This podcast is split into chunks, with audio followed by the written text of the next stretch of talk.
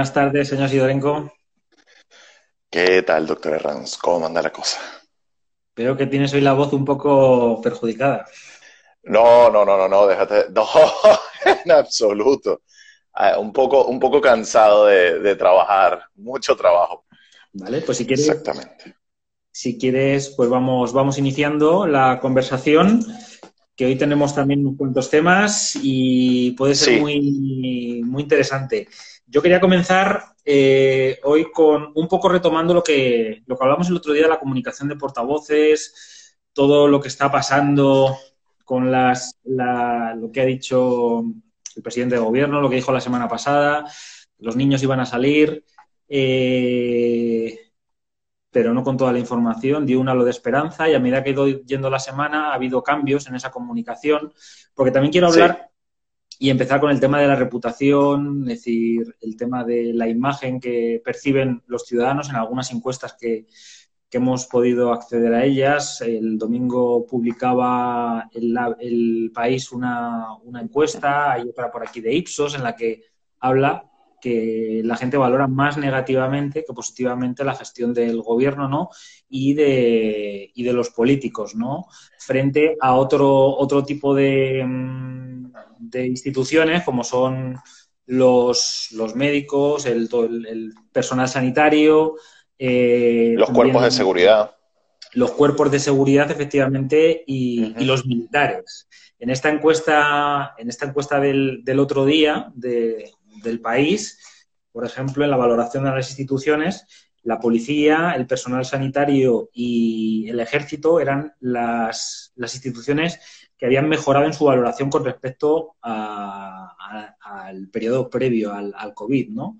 Eh, y esto es importante por lo que decíamos el otro día, qué mensajes estamos lanzando, qué imágenes están apareciendo en los medios de comunicación. Eh, sí que es verdad que da la sensación y que hay, improvisación o, falta de planificación. Eh, también hablaremos luego de, estos temas con respecto al acuerdo que han llegado la Liga y la Federación Española a través del Consejo Superior de Deportes, también hay un tema ahí de reputación que, que me gustaría comentar.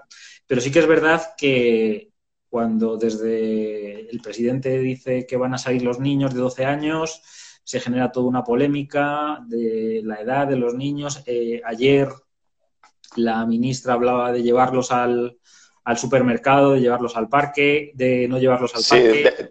exacto, de trayectos muy precisos. Luego ya se habla de 14 años, luego ya que no a, no a los supermercados, sino a dar un paseo. Es decir, eh, no sabemos si hay improvisación o no. Lo que está claro es que hay toda una serie de expertos y de profesionales tanto psicólogos como pediatras que han ido saliendo también en los medios, que de alguna manera han mostrado su opinión ¿no? sobre lo que debería hacerse. Y da la sensación de que el gobierno o no ha contado con ellos o directamente eh, no sabemos muy bien qué ha pasado, porque claro, si tú dices primero 12 y luego rectificas a 14, yo creo que eso tiene que haber pasado por, algún filtro de expertos, ¿no? Antes de, lanzar esa información a mayores. Y, y, eso es lo que está causando de alguna manera que esa reputación, que esa valoración que tienen los españoles sobre, por un lado, el gobierno, por otro lado, los políticos en general, eh, decaiga. Es que efectivamente, además, es que hay una cosa importante. Tenemos a muchos interlocutores comunicando, comunicando diariamente, que era lo que hablábamos.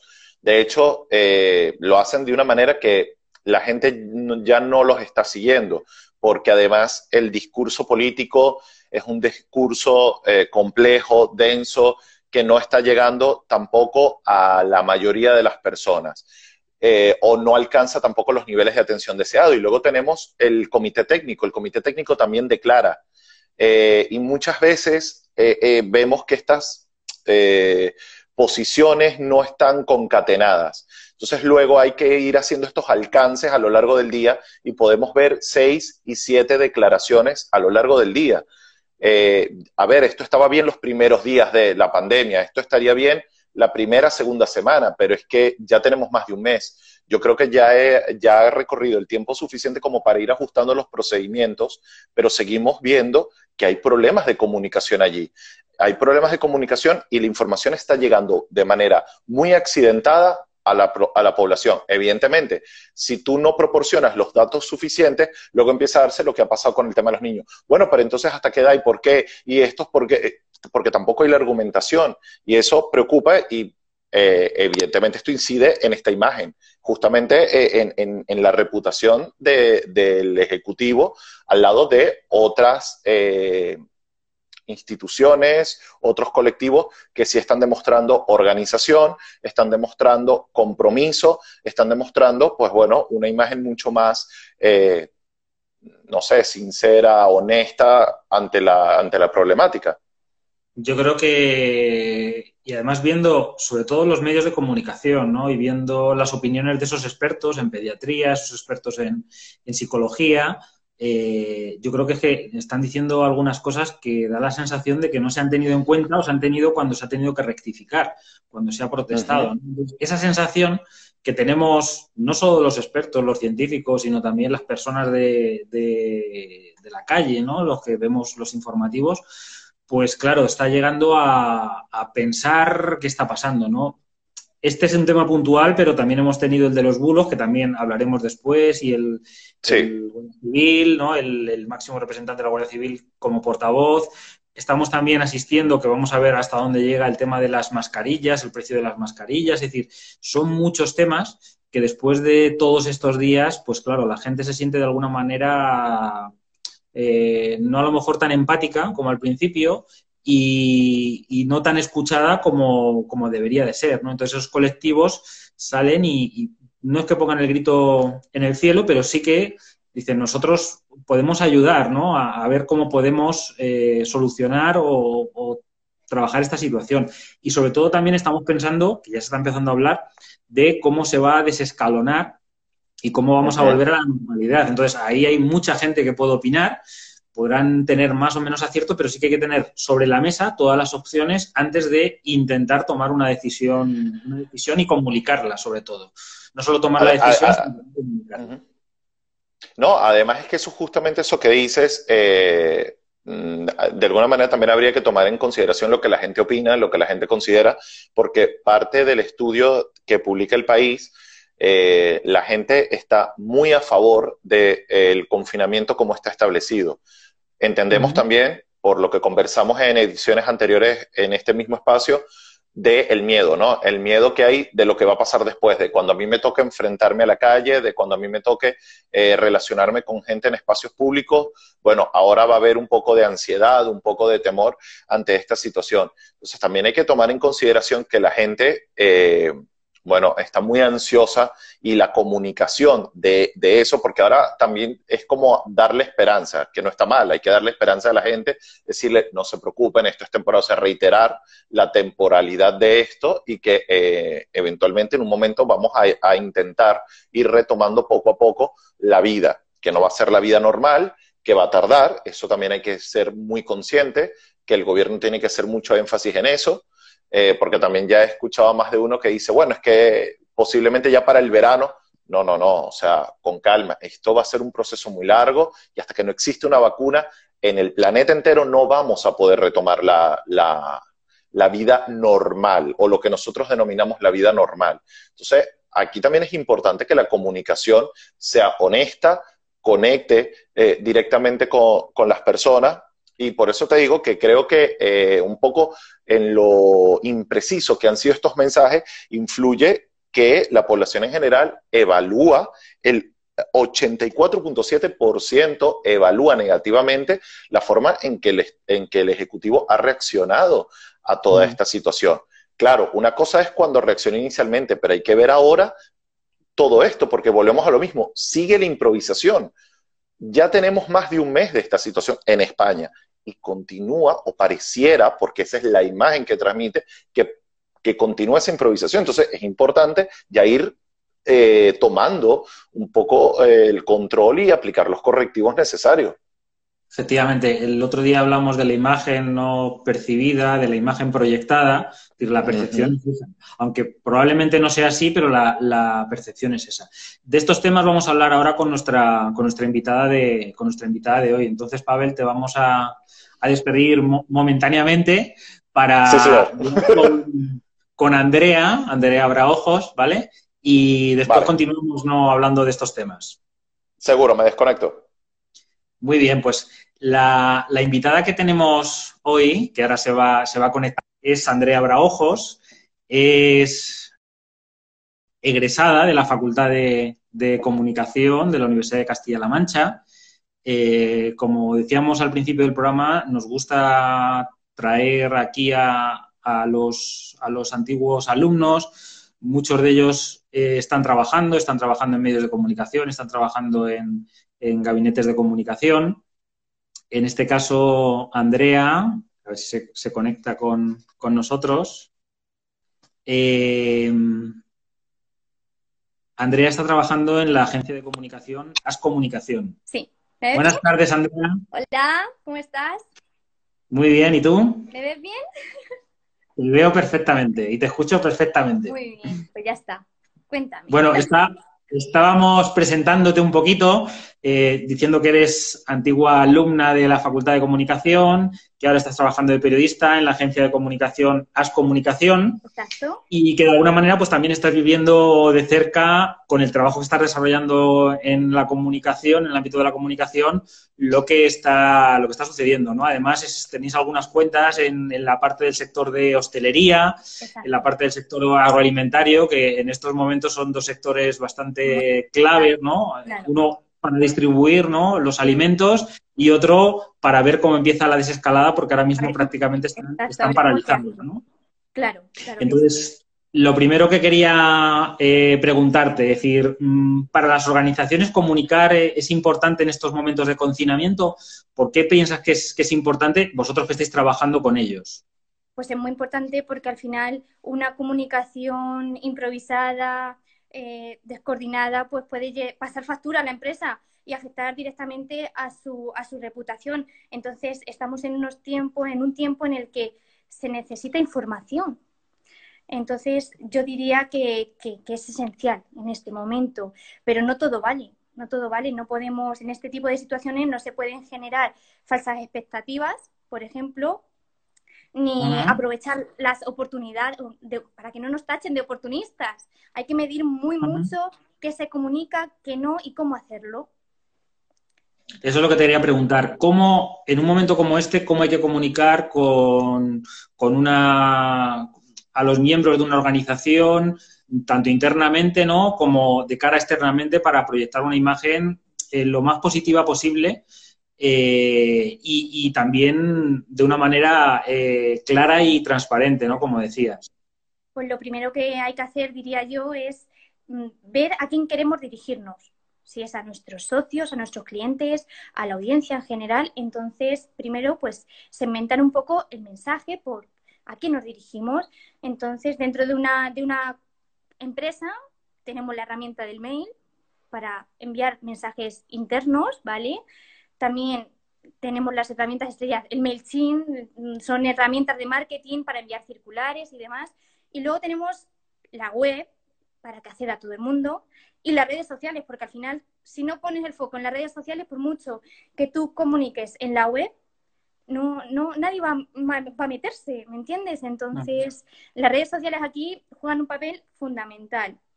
Y sí que es cierto que a lo largo de estos días hemos, pues, potenciado mucho el Facebook, el Twitter, pero sobre todo el Instagram. ¿Para qué? Hemos, hemos empezado a utilizar eh, los Instagram en directos, el directo de Instagram. ¿Para qué? Para escuchar a nuestra comunidad.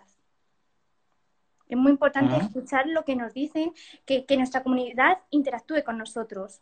Entonces, es una manera de hacer visible también nuestro trabajo, de exportar el trabajo de oficina a, pues, a nuestra comunidad, de escucharlos, resolverles sus dudas. Un poco, un poco es eso.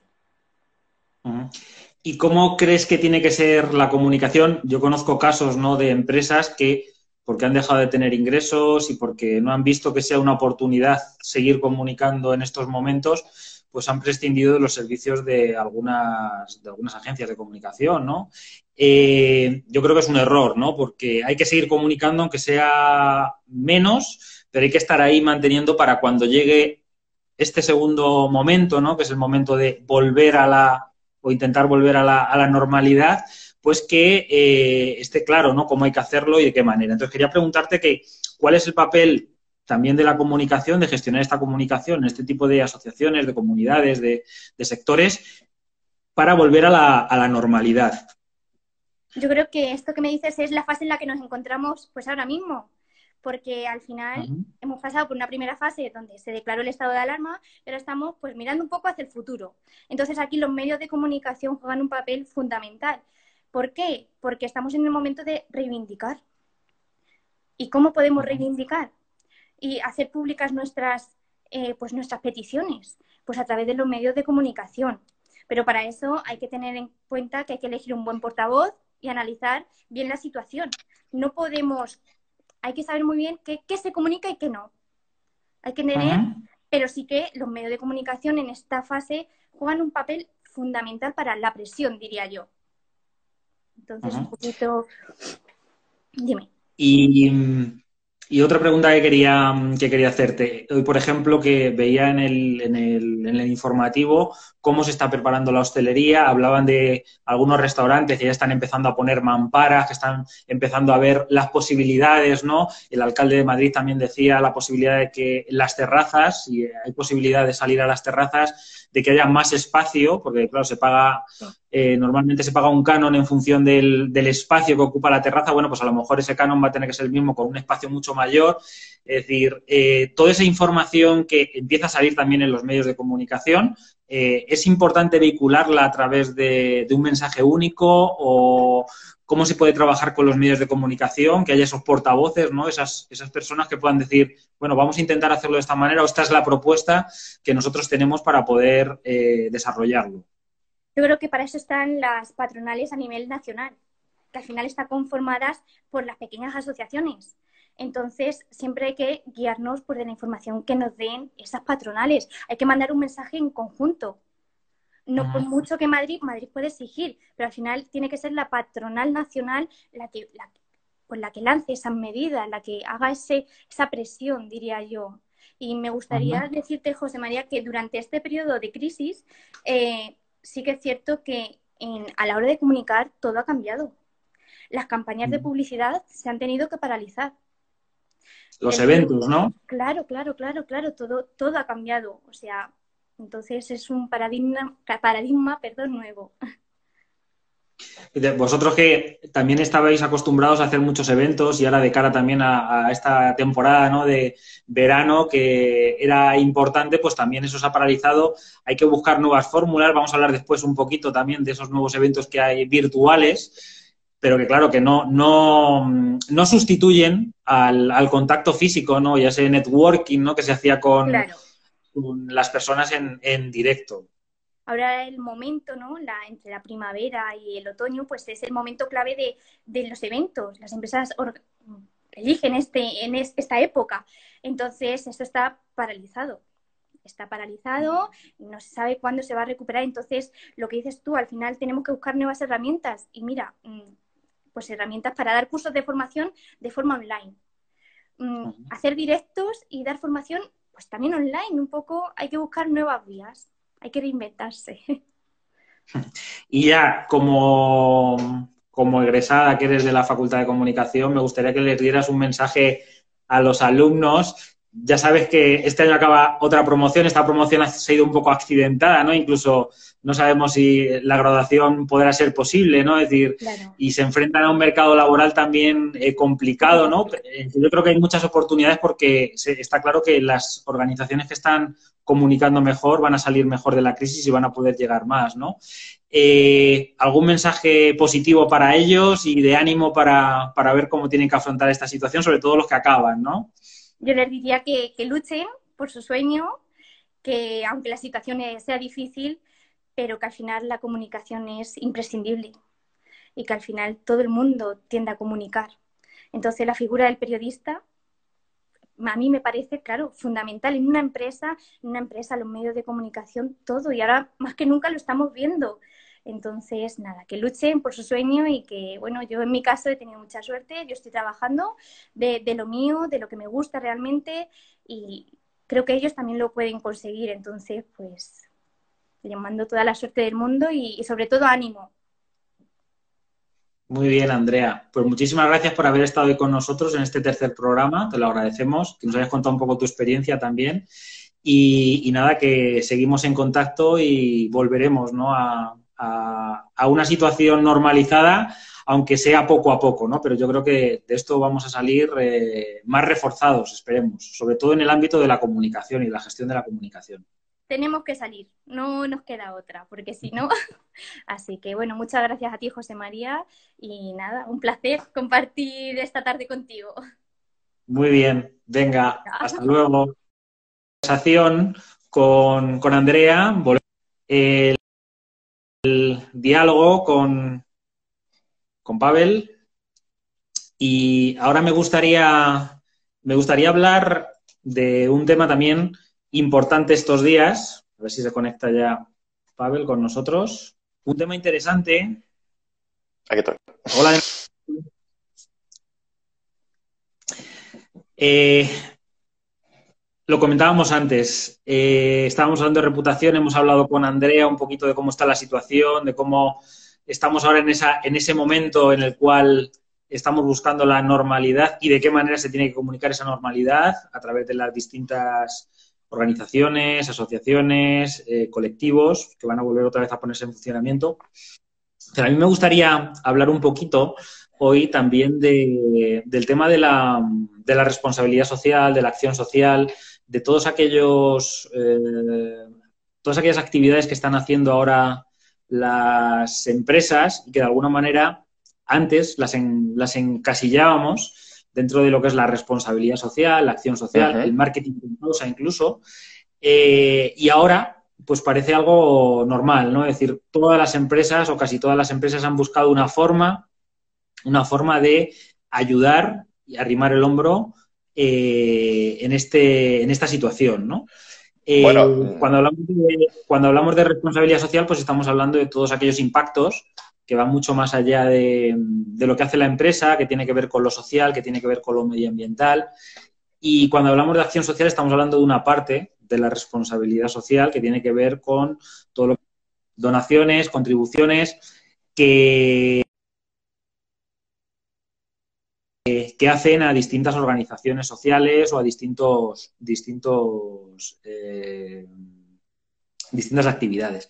Y luego tenemos también lo que es el marketing con causa, que yo hasta ahora no he visto ninguna acción de marketing con causa, que es cuando eh, se promociona un producto y en la propia promoción del producto para comprar ese producto, pues se dice que se dedica un tanto por ciento para, poder eh, colaborar en un proyecto de investigación, en, una, en un proyecto cultural, etc. Sí, sí, bueno, sí ha habido un caso ahorita Em, no sé si conoces la, marca de ropa Pamplin, eh, de camisetas. Bueno, es una marca española, si no me equivoco, de Sevilla.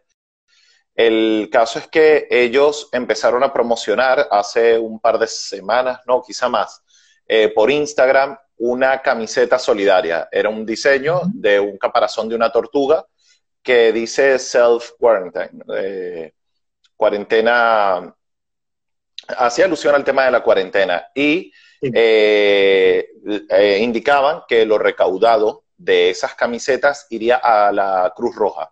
De hecho, la camiseta, eh, dependiendo del país donde se, al país al que fuera, porque también venden a otros países de Europa, se destinaría a la Cruz Roja de esos países. El, el hecho fue que realmente para la para Cruz Roja Francia, creo que se recaudaron solo 400 euros, para Italia se recaudó algo más y para España, si no me equivoco, eran 13 mil euros. No me hagas mucho caso, o, quizás fue más. El caso fue que, de hecho, cuando tú compras la camiseta, porque la, yo compré la camiseta como colaboración, venía un papel que decía, has colaborado con la, con la compra de este producto, has colaborado con la organización Cruz Roja en, en fondos para atender toda la problemática derivada de la pandemia de COVID. ¿Era, una donación completa del coste de la camiseta? ¿o? Eh, si no era completa, era la mayor parte. Vale, porque normalmente las acciones de marketing con causa suelen ser un porcentaje, que no es muy grande, es un 0,5, un 1%, un 3%, cuando realmente eh, es casi todo, prácticamente estamos hablando de una donación, es decir, eh, la organización o la empresa en este caso pone a disposición de todas esas ventas a través del producto, aunque también genera marca, pero bueno, es marketing con causa, pero no es el marketing con causa al que estamos acostumbrados de un porcentaje. Eh, no, no, conocía la experiencia, pero bueno, está bien saber que hay acciones también en esa línea. Y en esta línea de acabamos de la responsabilidad social y de la acción social, este fin de semana el, diario El Mundo sacaba un, un, especial, bueno, y tiene, y tiene de hecho una, una web que se llama empresascomprometidas.elmundo.es, donde aparecen de qué manera las empresas están colaborando con, este, con, esta, con esta situación, ¿no? Entonces, desde las donaciones, es decir, la acción social pura y dura de donar desde dinero hasta alimentos, hasta mascarillas. productos, claro. Efectivamente, hasta todo aquello que va mucho más allá, que tiene que ver más con la parte más general de responsabilidad social, que tiene que ver con los empleados, que tiene que ver con los clientes, que tiene que ver con la adaptación de los procesos productivos, que esto me parece muy interesante. Es decir, cómo empresas como Inditex, como BAS, como SEAT, como el grupo Antolín han convertido mm, su, producción, la han reconvertido para poder apoyar eh, la situación. En Inditex puede ser más fácil, porque Inditex eh, fabrica ropa, bueno, pues eh, vamos a fabricar batas, pero por ejemplo en una empresa como el grupo Antolín, que se dedica a la automoción, el reconvertir para hacer también batas con parte del producto que tienen, o, o SEAT, ¿no? Para hacer los respiradores, lo, que te, comenté en la primera edición de, este programa, eh, New Balance. New Balance se ha puesto a, fabricar mascarillas y, y, además lanzan una publicidad de antes nosotros hacíamos zapatos, ahora hacemos mascarillas. Es decir, estamos comprometidos con esto. Sigue la marca, es decir, sigue la, presencia, la imagen de la marca allí, pero además con, con un, ahorita con un discurso de compromiso con las circunstancias. Y también quería comentar, ¿no? Por ejemplo, una noticia de, hoy, una donación que ha habido a la Universidad de Castilla-La Mancha de un millón para dentro de la campaña que tiene también la, Universidad de, Mecenazgo, ¿no? Para apoyar eh, la investigación y apoyar de qué manera, eh, creo que se va a dedicar a, la, a la, mejora en la, en la, elaboración de, de, los test, ¿no? De los PCRs, es decir, como también las personas, personas anónimas, están colaborando de una u otra manera, es decir, con muchas de estas eh, campañas, ¿no? En las cuales me viene ahora a la cabeza alguna campaña que ha hecho Ecoembes, ¿no? Para que si tú no puedes bajar el, el, reciclado de vidrio, déjalo en la puerta que un vecino ayudará a hacerlo, o todas aquellas campañas que han surgido a través de las redes sociales de personas mayores que no pueden ir a hacer la compra y personas del mismo edificio que se han, se han, se han prestado no hacer esa compra o hacer esa compra de, de, de, alimentos o de medicamentos. Que creo también que eso ha incidido porque en, este, mismo en este mismo estudio que hizo el país del que hablábamos al comienzo, eh, otro colectivo que ha tenido una reputación bastante positiva en los encuestados son los vecinos, es decir, la idea de comunidad. La idea de comunidad se ha fortalecido y ahora hay un mensaje, hay una comunicación allí, eh, una imagen eh, de, compromiso, de ayuda, de solidaridad, de que estamos todos involucrados con esto. Efectivamente. Eh, pasamos a otro, otro tema que tiene también que ver con la comunicación, como sabéis, la gestión de la comunicación y que también lo comentábamos con Andrea, el tema de los, de los eventos, ¿no? Como de repente eh, una, una, herramienta muy importante de, de, la comunicación, que es un área como es la de la gestión de eventos, la organización de eventos, para promocionar un producto, un servicio, una marca, pues de repente se ha paralizado. Se ha paralizado en el ámbito offline, ¿no? En el ámbito analógico, ¿no? No nos podemos reunir, no podemos juntarnos, pero esto ha abierto otro espacio para lo que es el ámbito, el ámbito virtual. Efectivamente, de hecho, yo es que le hice una pregunta eh, que si no habían considerado o no han buscado apoyo en figuras digitales.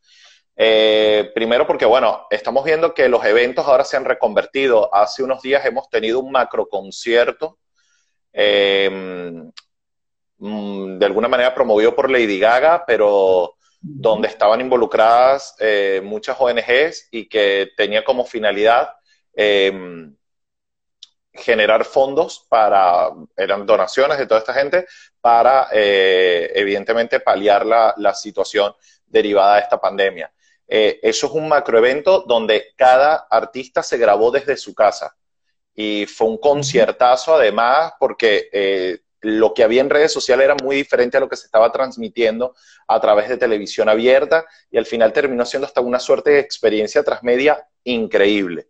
Eh, pero vemos que en menor medida se están haciendo este, este otro tipo de, iniciativas.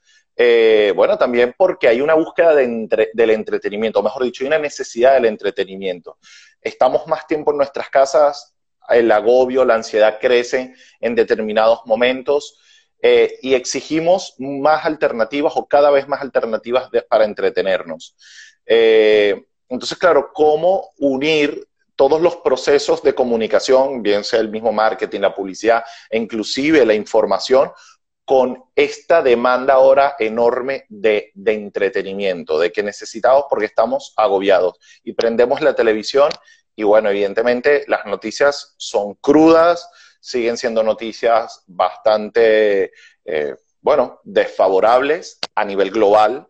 Eh, hay, hay esperanzas, evidentemente, a nivel, en niveles ya más locales, pero las noticias a nivel global siguen siendo muy duras. Entonces, claro, necesitamos, necesitamos escapar y sobre todo necesitamos escapar a través de lo que tocas decir, lo virtual, lo digital, no tenemos otra alternativa. No es lo mismo, obviamente, pero sí que es verdad que puede, puede sustituir en este momento de transición eh, algunas de las cosas que estamos haciendo. Nosotros mismamente dentro de la universidad había programados muchos congresos en estos meses, en mayo, en junio. Y de momento se han pospuesto a octubre, noviembre, pero que no sabemos si realmente al final algunos de ellos o la mayoría tendrán que ser también virtuales, ¿no? Efectivamente, efectivamente, pero además, y retomando un, poco este tema del entretenimiento, la gente ahora ha buscado nuevas alternativas, nuevos, ha, modificado su consumo eh, de contenidos.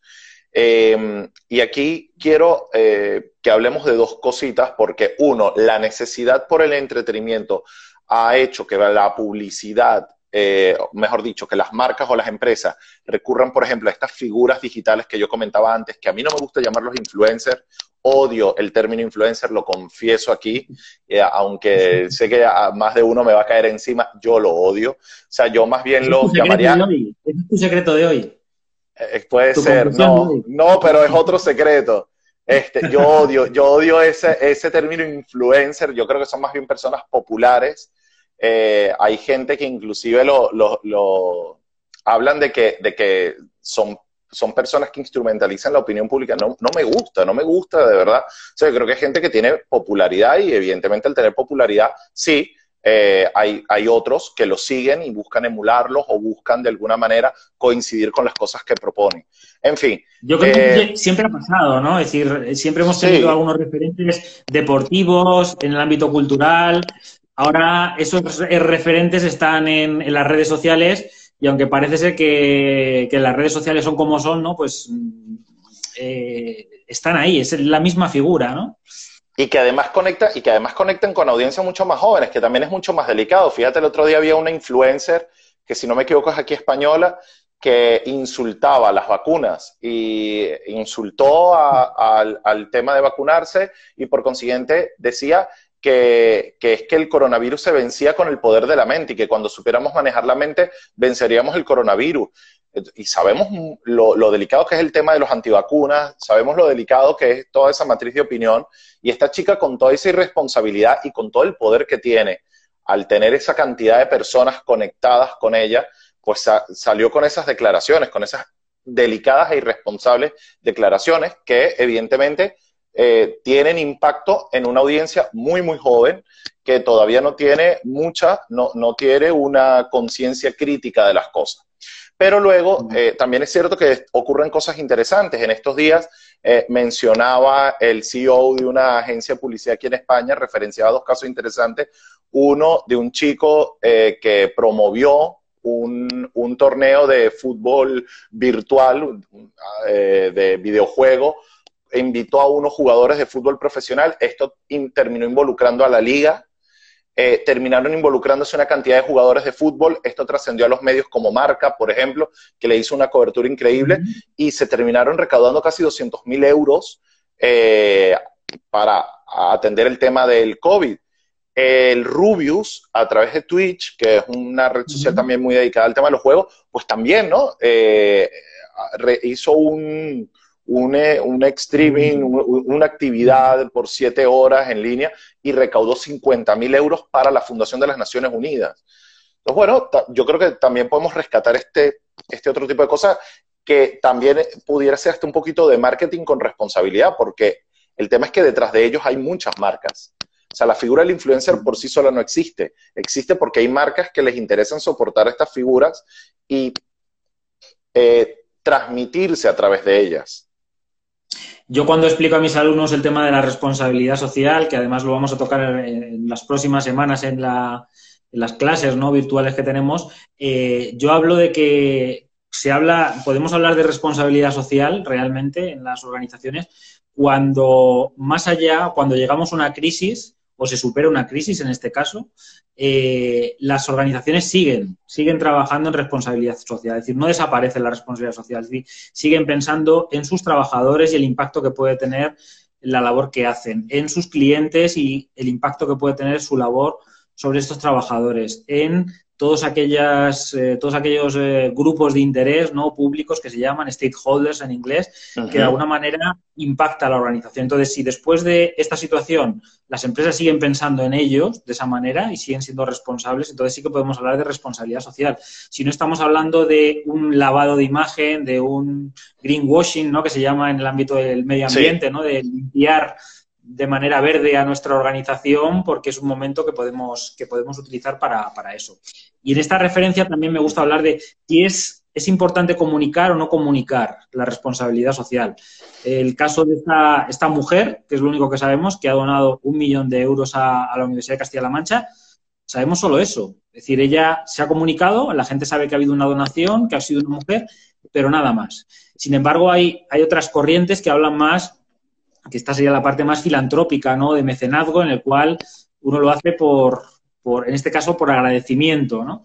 Y, luego hay otras corrientes que hablan de que realmente hay que comunicarlo y que iría un poco en la línea de lo que hemos visto cuando hablábamos de, esta propuesta del, mundo, ¿no? Es decir, es importante que lo hagan, pero que también la gente conozca que se está haciendo, ¿no? Porque forma parte de la, del, día a día de esa organización y puede ser un elemento, que ahí es donde entran también los estudios, como los, los que hace Forética, eh, de decisión a la hora de comprar un producto o, utilizar un, servicio. Ahora, tú comentabas antes algo interesante, que es que ahora pareciera haber como una mayor eh, importancia, necesidad, es imperativo el tema de la responsabilidad eh, corporativa eh, de cara a todo lo que está pasando. leía de un informe que acaban de sacar ahora en Alemania, un estudio sobre la publicidad que se está haciendo en el marco de, todo este, de toda esta situación, eh, hablan sobre el tema de la crisis de reputación y de, bueno, de cómo las, empresas, de cómo las marcas eh, en estos momentos están como en una suerte de fango donde todo lo que dicen y todo lo que hacen puede ser utilizado en su contra y puede repercutir gravemente en su reputación. Hablábamos en, el, en la edición anterior del caso de Artiac. Artiac, muy bien, hace galletas, ellos no pueden hacer otra cosa y decimos con esto, pues podemos acompañarte. ¿Cuáles son nuestros clientes? Los niños. Pues podemos acompañarte el día de tu cumpleaños, no te sientas solo, te hacemos un vídeo. Y lo más interesante, si compras nuestro producto, evidentemente el niño va a ver que sus personajes de las galletas están en la televisión felicitándolo y celebrándole el cumpleaños. Pues eso es una manera de decir, estamos contigo y de acompañarte pero leía justamente la advertencia de, otro CEO de otra agencia de publicidad aquí en España que advertía que ahora en esta necesidad de todos transmitir compromiso, transmitir unión, transmitir empatía con lo que está pasando, pues ahora no se diferencian las marcas. No hay una relevancia, ni destacan, ni se pone en valor lo que tú ofreces, porque todas han caído ahora como en un mismo mensaje, la misma música, los mismos colores, los mismos mensajes. Entonces, no hay una diferenciación. Está bien, ya sabemos, estamos todos, dentro de, dentro de poco nos volveremos a encontrar. Ahora hay como este hartazgo de es que no diferencio. Ayer una alumna me lo decía en clase. Me decía, es que yo ya estoy fastidiada, porque es que ni siquiera te diferencio cuál es la publicidad de Iberdrola a la de Mau. Todo es lo mismo. La misma musiquita, el mismo mensaje, el mismo todo. Dice, ¿y eso qué sentido tiene? O sea, las marcas evidentemente tienen la necesidad de estar ahí, pero ahora ya han como saturado ese mensaje. Bueno, estamos, estamos entrando en otra etapa, ¿no? Y esperemos que sea otra etapa en la cual vamos a ir normalizando. Vamos a empezar con la salida de los niños, ¿no? A, la calle y eso puede también llevarnos a, pensar o a cambiar, ¿no? Un poco el chip de que podemos, que estamos más cerca de salir, de, de volver a esta situación, ¿no? Eh, Vamos a hablar también un poquito en estos minutitos que nos quedan sobre otro concepto y también los, los acabas, ¿no? Cuando hablabas de las vacunas, cuando esos influencers, es un tema que también me gustaría abordar en algún momento, el tema de la comunicación científica, ¿no? Y aquí como los científicos y los expertos han tomado un papel relevante a la hora de comunicar frente a este tipo de, de, de bulos, de informaciones falsas que también circulan en ese ámbito, ¿no? Eh, ha salido al, o se está hablando, ¿no? De infoxicación, en un término que utilizábamos hasta ahora, y ahora se está hablando, o el término que se está poniendo sobre la mesa es el de infodemia. Y la información, como la, pandemia está consiguiendo que esa información circule de una manera muy rápida, ¿no? Y, prevalezca lo, falso, ¿no? Sobre lo verdadero. Efectivamente, de hecho, hablan de la otra pandemia, o sea, que a raíz de esta pandemia ha nacido otra pandemia que es la de la información inexacta, la información exagerada o la información falsa, que ahí podemos meter bulos, fake news y toda la cantidad de cosas que suele ser evidentemente información que circula estrictamente por canales digitales. Eh, ahora, eh, eh, diferenciemos, ¿no? Infoxicación, exceso de información. ¿Cuál es el problema? Que ahora estamos más en los canales digitales.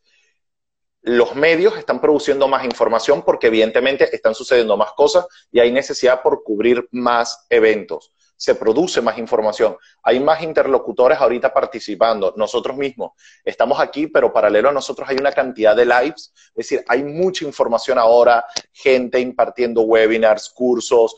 Eh, alguien hablaba ahorita del exceso de webinars que no sabes ya ni qué hacer, mocks gratuitos. Eh, sí, ah, yo creo que de aquí vamos a salir todos como una suerte de eruditos porque eh, nos están ofreciendo ahora una, eh, tenemos una oferta formativa y académica increíble por todas las alternativas digitales posibles. Entonces, claro, esto también está causando agobio en las personas, decir qué veo, qué no veo, cuándo lo veo, cómo lo veo. Entonces, esa es la infoxicación. Y por otro lado, entonces, este tema de la infodemia, que ninguno, por muy responsables, profesionales que seamos, estamos exentos a ello. Yo lo confieso, el otro día lo hice. Eh, me vendieron una información como buena, como exacta, y cometí el gravísimo error de compartirla. Evidentemente a mí me da vergüenza.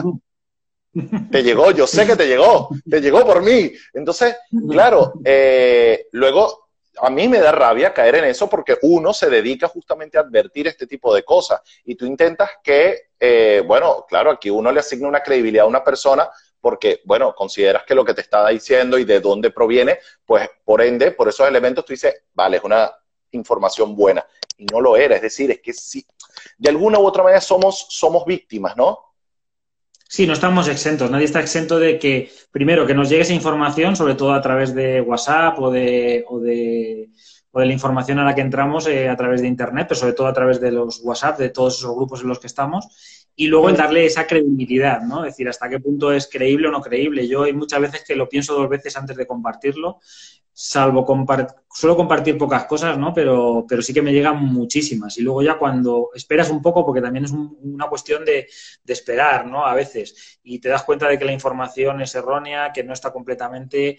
Hay ya eh, algunas eh, organizaciones, ¿no? Como Maldita.es y Neutral que están trabajando en ese fact-checking, ¿no? En esa verificación de la información, con lo cual también están ayudando y los medios de comunicación, ¿no? que también de alguna manera ayudan a, hacer lo que han hecho siempre, ¿no? que es verificar la, información. Eh, vamos, a ir vamos a ir acabando. De todas maneras, quería, quería agregar algo, porque además en este tema de la infodemia también es eh, de los interlocutores oficiales qué tan buena es la información o qué tanta visibilidad se le da. Es que quiero hacer aquí menciona expresa lo que está ocurriendo en estos momentos con la cuenta del Ministerio de Sanidad en Facebook. Eh, empezó a salir por redes sociales usuarios que se dieron cuenta, empezaron a denunciar, se dan cuenta que eh, tenían un engagement muy abultado los últimos vídeos del Ministerio de Sanidad, donde ah, era la comparecencia de este especialista Fernando Simón y demás, eh, voceros de, este organismo, pues hablando sobre la evolución de, la pandemia y de, bueno, cómo las cifras van mejorando lentamente, pero van mejorando en España. Claro, eh, ¿qué ocurre? Que esta cantidad de interacciones o esta abultada eh, cantidad de interacciones lo que hacen es forzar al algoritmo de la red social a darle mayor visibilidad a la, a la publicación. Pero ocurre que cuando empiezan a ver quiénes son los que le dan me gusta, los que reaccionan, los que comentan, la mayoría son eh, perfiles de reciente creación. Eh, se denunciaban que la mayoría son entre el 16 y el 18 de abril. A horas insólitas, pero y la mayoría con nombres extranjeros, o sea, con nombres que no son los típicos nombres eh, españoles. Entonces, claro, el gobierno acusa esto como una estrategia por desprestigiarlos.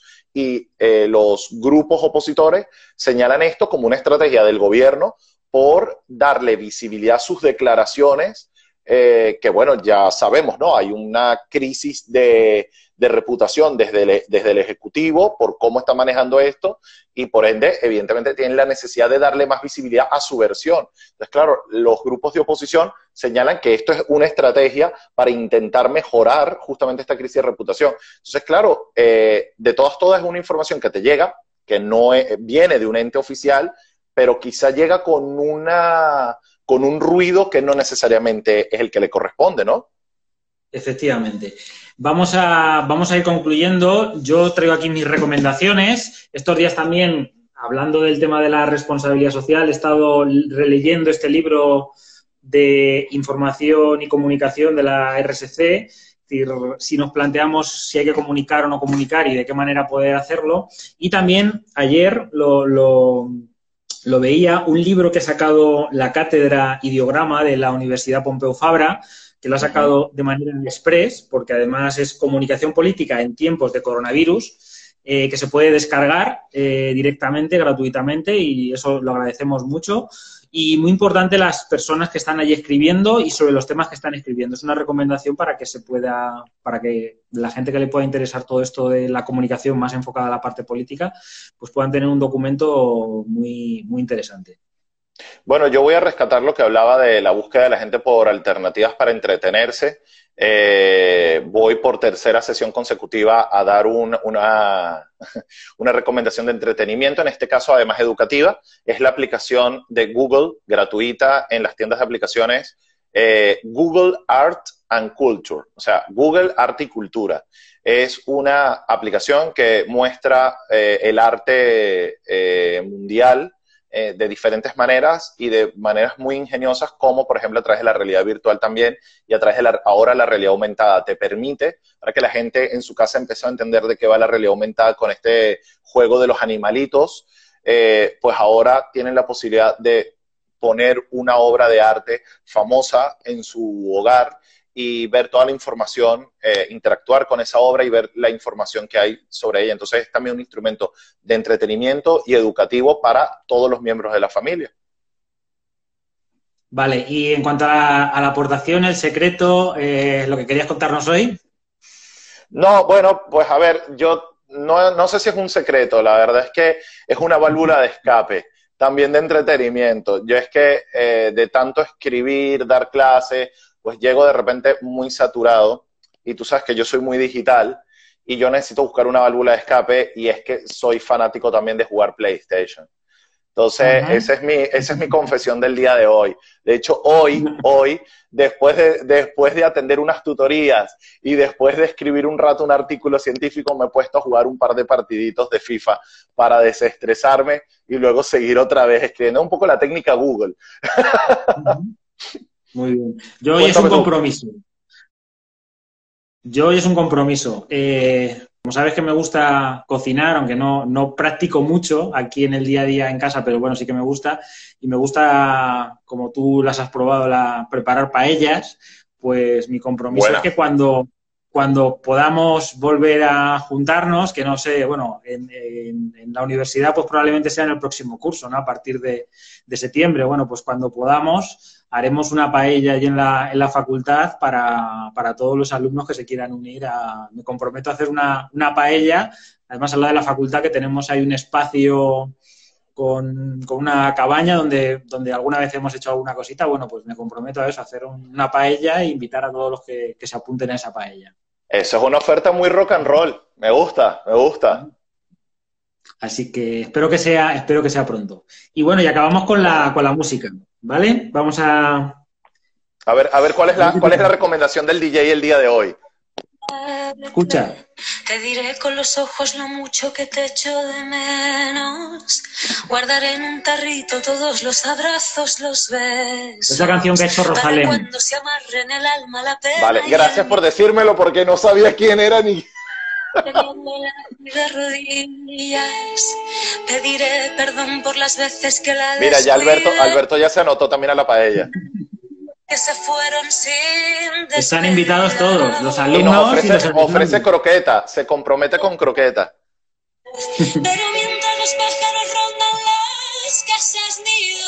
bueno, pues muchas gracias a los que se han conectado hoy, los que han estado.